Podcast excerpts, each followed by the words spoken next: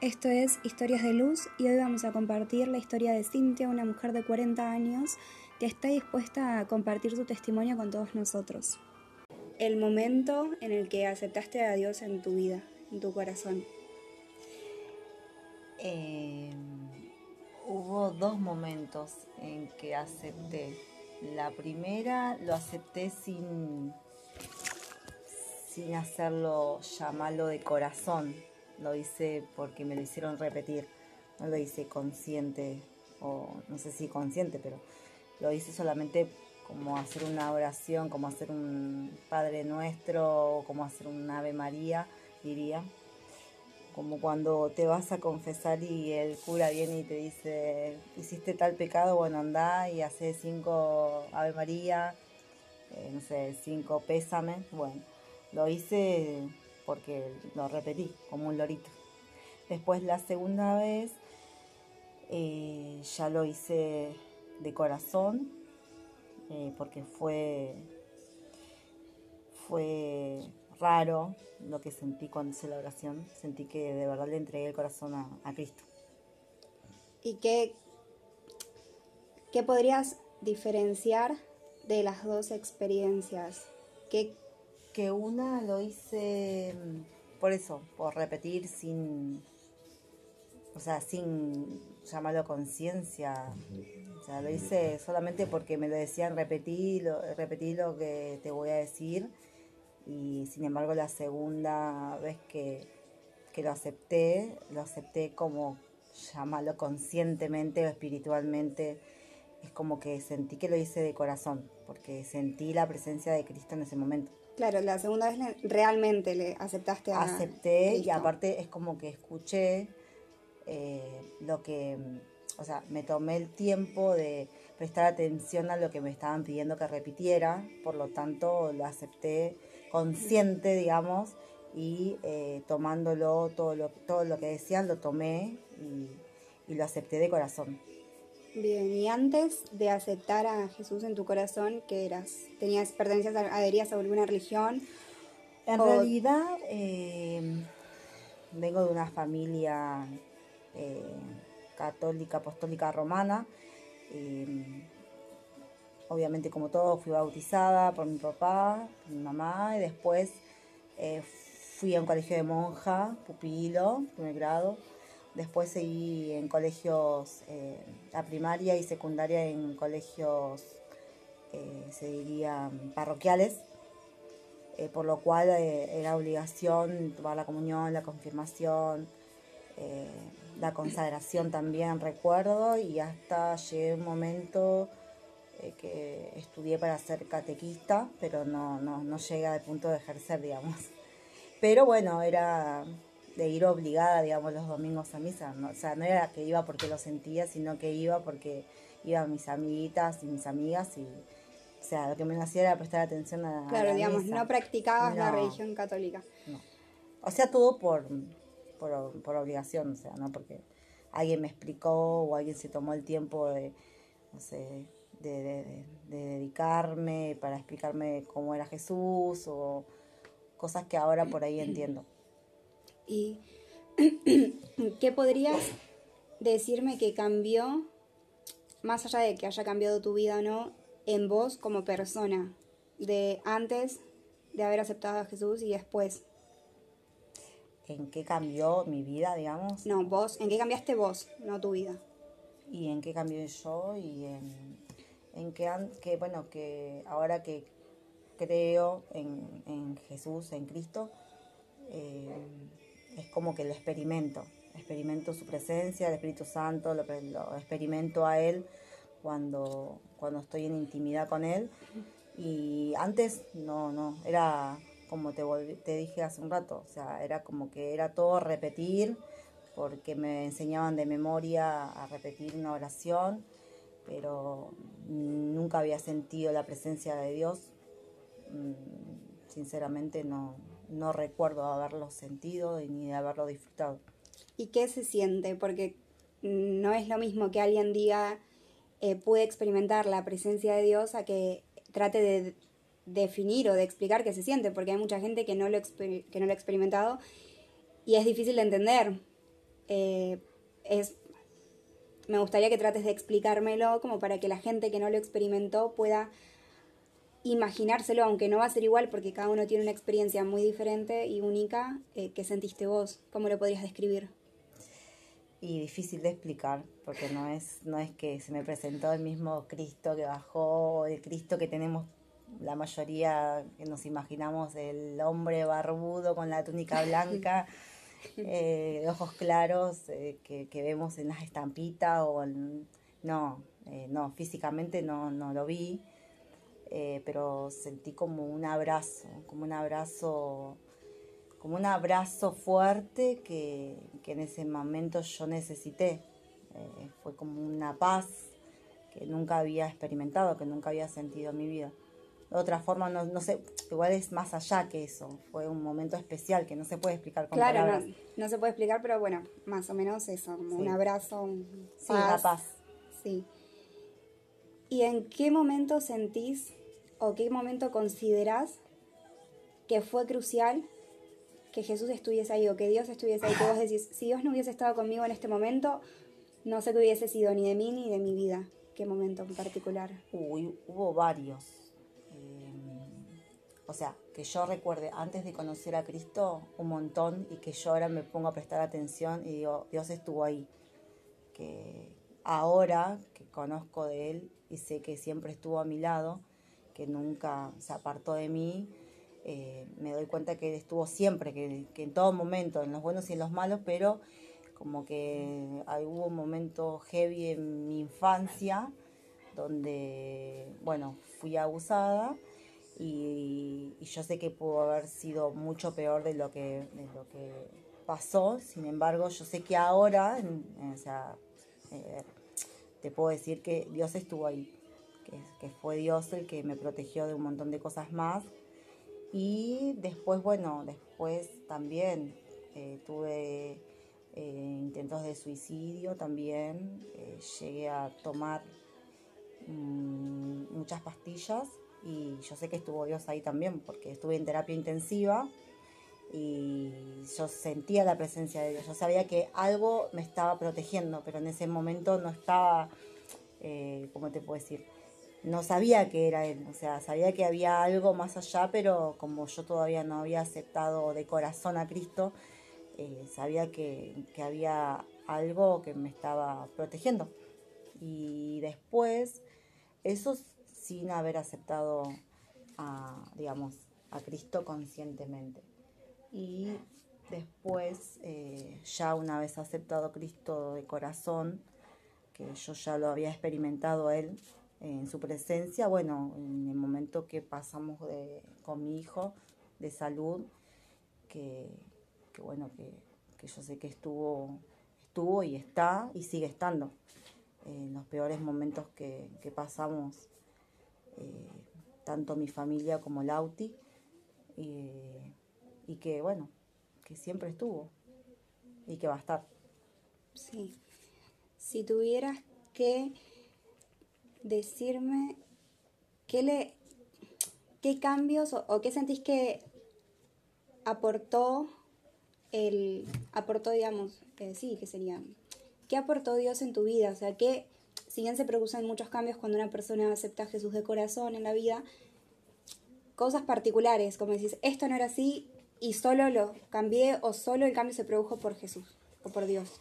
Claro eh, yo antes le decía cambio y en, realidad es como es una, es una transformación. Eh, bueno, más que nada en mi, en mi manera de, de relacionarme con la gente. Era una persona muy conflictiva, una persona que muy rencorosa y una persona donde al estar lastimada, ¿qué hacía? Lastimaba a los demás y y era yo, yo, yo, yo, yo, yo, el yo, re egocéntrica. Y bueno, hasta llegué a lastimar a, mi propia familia, a mis seres queridos, a los que me rodeaban. Y transformó mi, carácter. Va, en realidad lo sigue transformando. creo que eh, todavía no, no, no estoy transformada, seguimos en proceso. Pero aparte de eso, te puedo decir que, bueno, que, que me restauró a mí en muchas áreas de mi vida, como por ejemplo también el trato hacia el prójimo, hacia las personas. Eh, que ahora puedo ver al prójimo con empatía, que, que sin embargo en otro momento no hubiese no me hubiese puesto nunca en el zapato del otro ni, me hubiese puesto a darle una palabra llamada de, bendición o de aliento o, de llegar a decir que necesitas y, de accionar, ¿no? Porque a veces uno puede hablar de Cristo, de Jesús, pero te puedes quedar en la teoría, pero no, no, no llegas a accionar, porque en sí sabemos que las enseñanzas que nos dejó Jesús es sí, también vos te tenés que alimentar de, sus promesas, pero también tenés que accionar, porque si no, si no accionás es como que, o sea, no se ven, no se ven, no se ven el amor. Es fácil hablarlo, pero practicarlo con el prójimo es difícil. ¿Y en algún momento sentiste vergüenza, como alguna limitación a la hora de tener que llevar la palabra o de compartir una palabra a alguien, sea conocido o no, en alguna situación de decir, le podría haber dicho esto a alguien y no lo hice por vergüenza, le podría haber dicho alguna palabra, algún versículo que hubiese ayudado, o, decirle un ejemplo, por decir, eh, va a pasar, o no sé, eh, Dios tiene el control de algo, o hablarle de Dios a la gente en situaciones en las que no pudiste porque te dio vergüenza. Sí, un montón de veces. Al principio es como que me, costaba mucho eh, decir yo creo eh, en Dios porque justamente las personas juzgan, pero juzgan la religión en sí. Eh, cuando uno dice creo en Jesús o creo en Cristo, es como que enseguida está la, allá, ah, te hiciste la Evangelia, o no sé, te hiciste. o sea, como que te catalogan un montón de cosas. o sea, te, tratan, te etiquetan de, como diciendo, bueno, religiosa. Claro. Eh, como que la gente está muy lastimada o está muy apartada, entonces pasa que justamente eso, que te da vergüenza eh, llevar la palabra por ese tema, por el qué dirán. Pero bueno, hasta que entendí que, que también no fue fácil, fue un proceso, hasta que entendí que, que si yo tengo que ser de bendiciones porque Dios me va a respaldar, Dios no me va hacer pasar una ridiculez o vergüenza sabiendo que yo voy a llevar una palabra para bendecir a las otras personas. Y sí, un montón de veces me, me perdí de, ser de bendición y un montón de veces me tuve que callar por vergüenza o por el qué dirán o por querer aparentar algo por ahí. Y ahora no, ahora es más fuerte que yo. Ahora si yo no, o sea, no me puedo guardar nada. O sea, es como que ya me sale eh, ¿cómo voy a, o sea, si yo tengo a Cristo, yo tengo a Jesús, ¿cómo no lo voy a poder compartir con los demás? O sea, es algo que necesito compartirlo, no me lo quiero guardar para mí, quiero que conozcan de Él y que sepan lo que es eh, tener a Jesús en tu corazón. Ahora quiero que, me cuentes o que me digas si tenés eh, por ahí no textual, pero algún versículo o algún pasaje que te haya marcado y que vos digas, esto lo leí y me quedó y lo guardo y lo, lo tengo siempre. Algo que siempre en cualquier situación vos digas, este versículo se me viene siempre, por más que no sea textual. Em, hay dos versículos. Uno que, habla que, que, siempre voy a estar seguro bajo la sombra de, sus alas. Es algo que cuando por ahí yo me siento triste o pasa un, o sea, altibajos normales que tenemos, ¿no? Eh, o pasa alguna situación que, me pone un poco mal.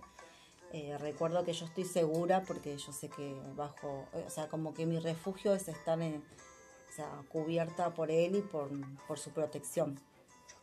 Y después eh, el típico versículo que digo yo que, que hace como que sepa que mi verdadera identidad no es Cintia, sino que mi verdadera identidad es ser hija de, Dios, eh, que somos hijos de, del Rey de Reyes, el Señor de Señores, y es el que dice que, eh, que soy la niña de, sus ojos.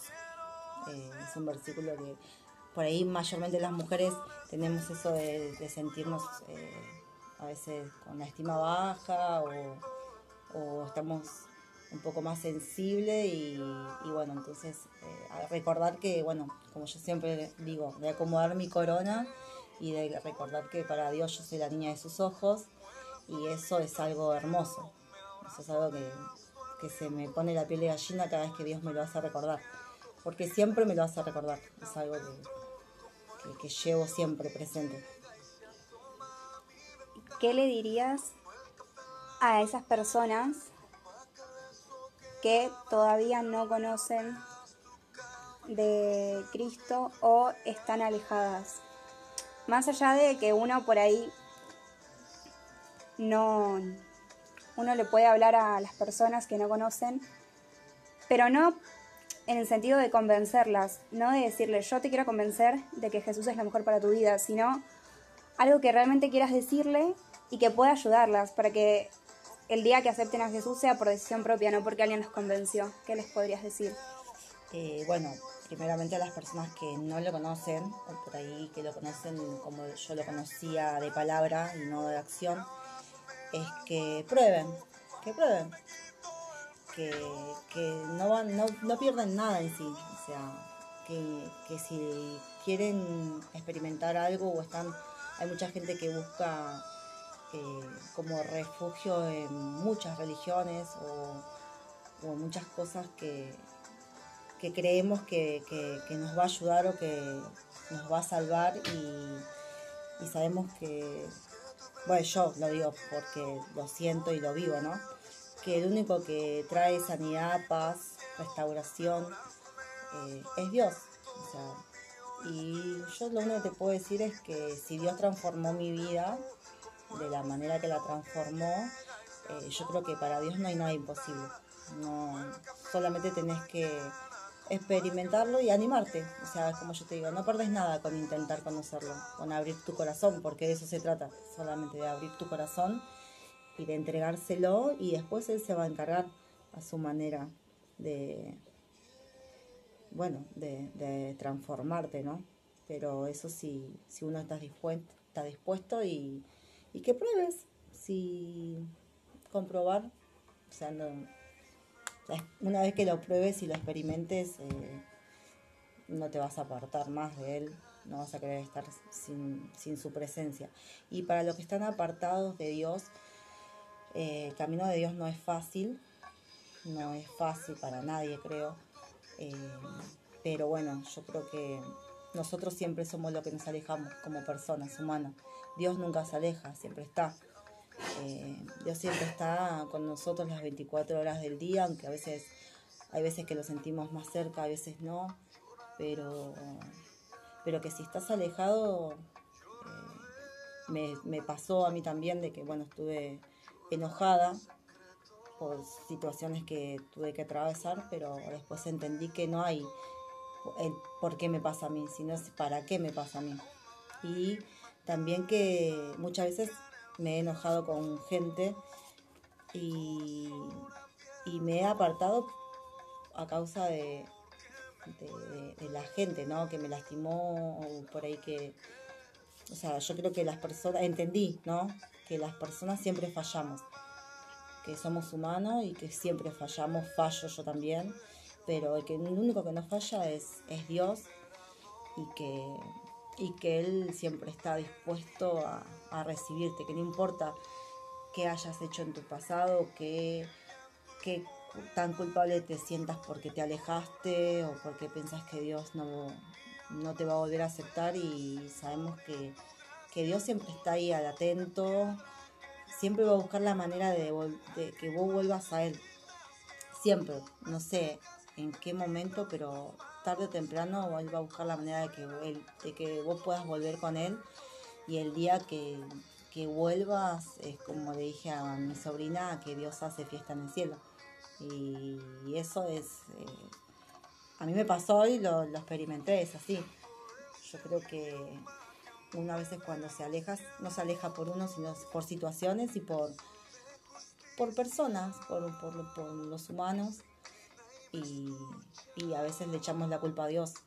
Y, sin embargo, tenemos que ser sabios y, dejar que Él nos envuelva con, con su misericordia y su amor, porque Dios es eso, todos los días renueva su amor y su misericordia.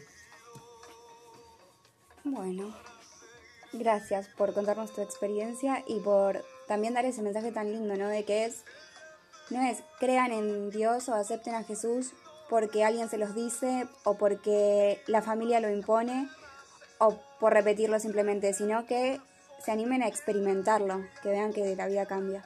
Sí, que prueben, que, que, que prueba y lo acepta de corazón, Dios transforma y transforma, transforma vidas. Y, conozco mucha gente que, que, fue transformada también por Dios y que no hay nada imposible para Él. No hay problemas grandes, no hay problemas chicos. Eh, para el que cree nada es imposible. Bueno. gracias. No, gracias a vos por compartir la experiencia y ojalá que le pueda llegar a mucha gente.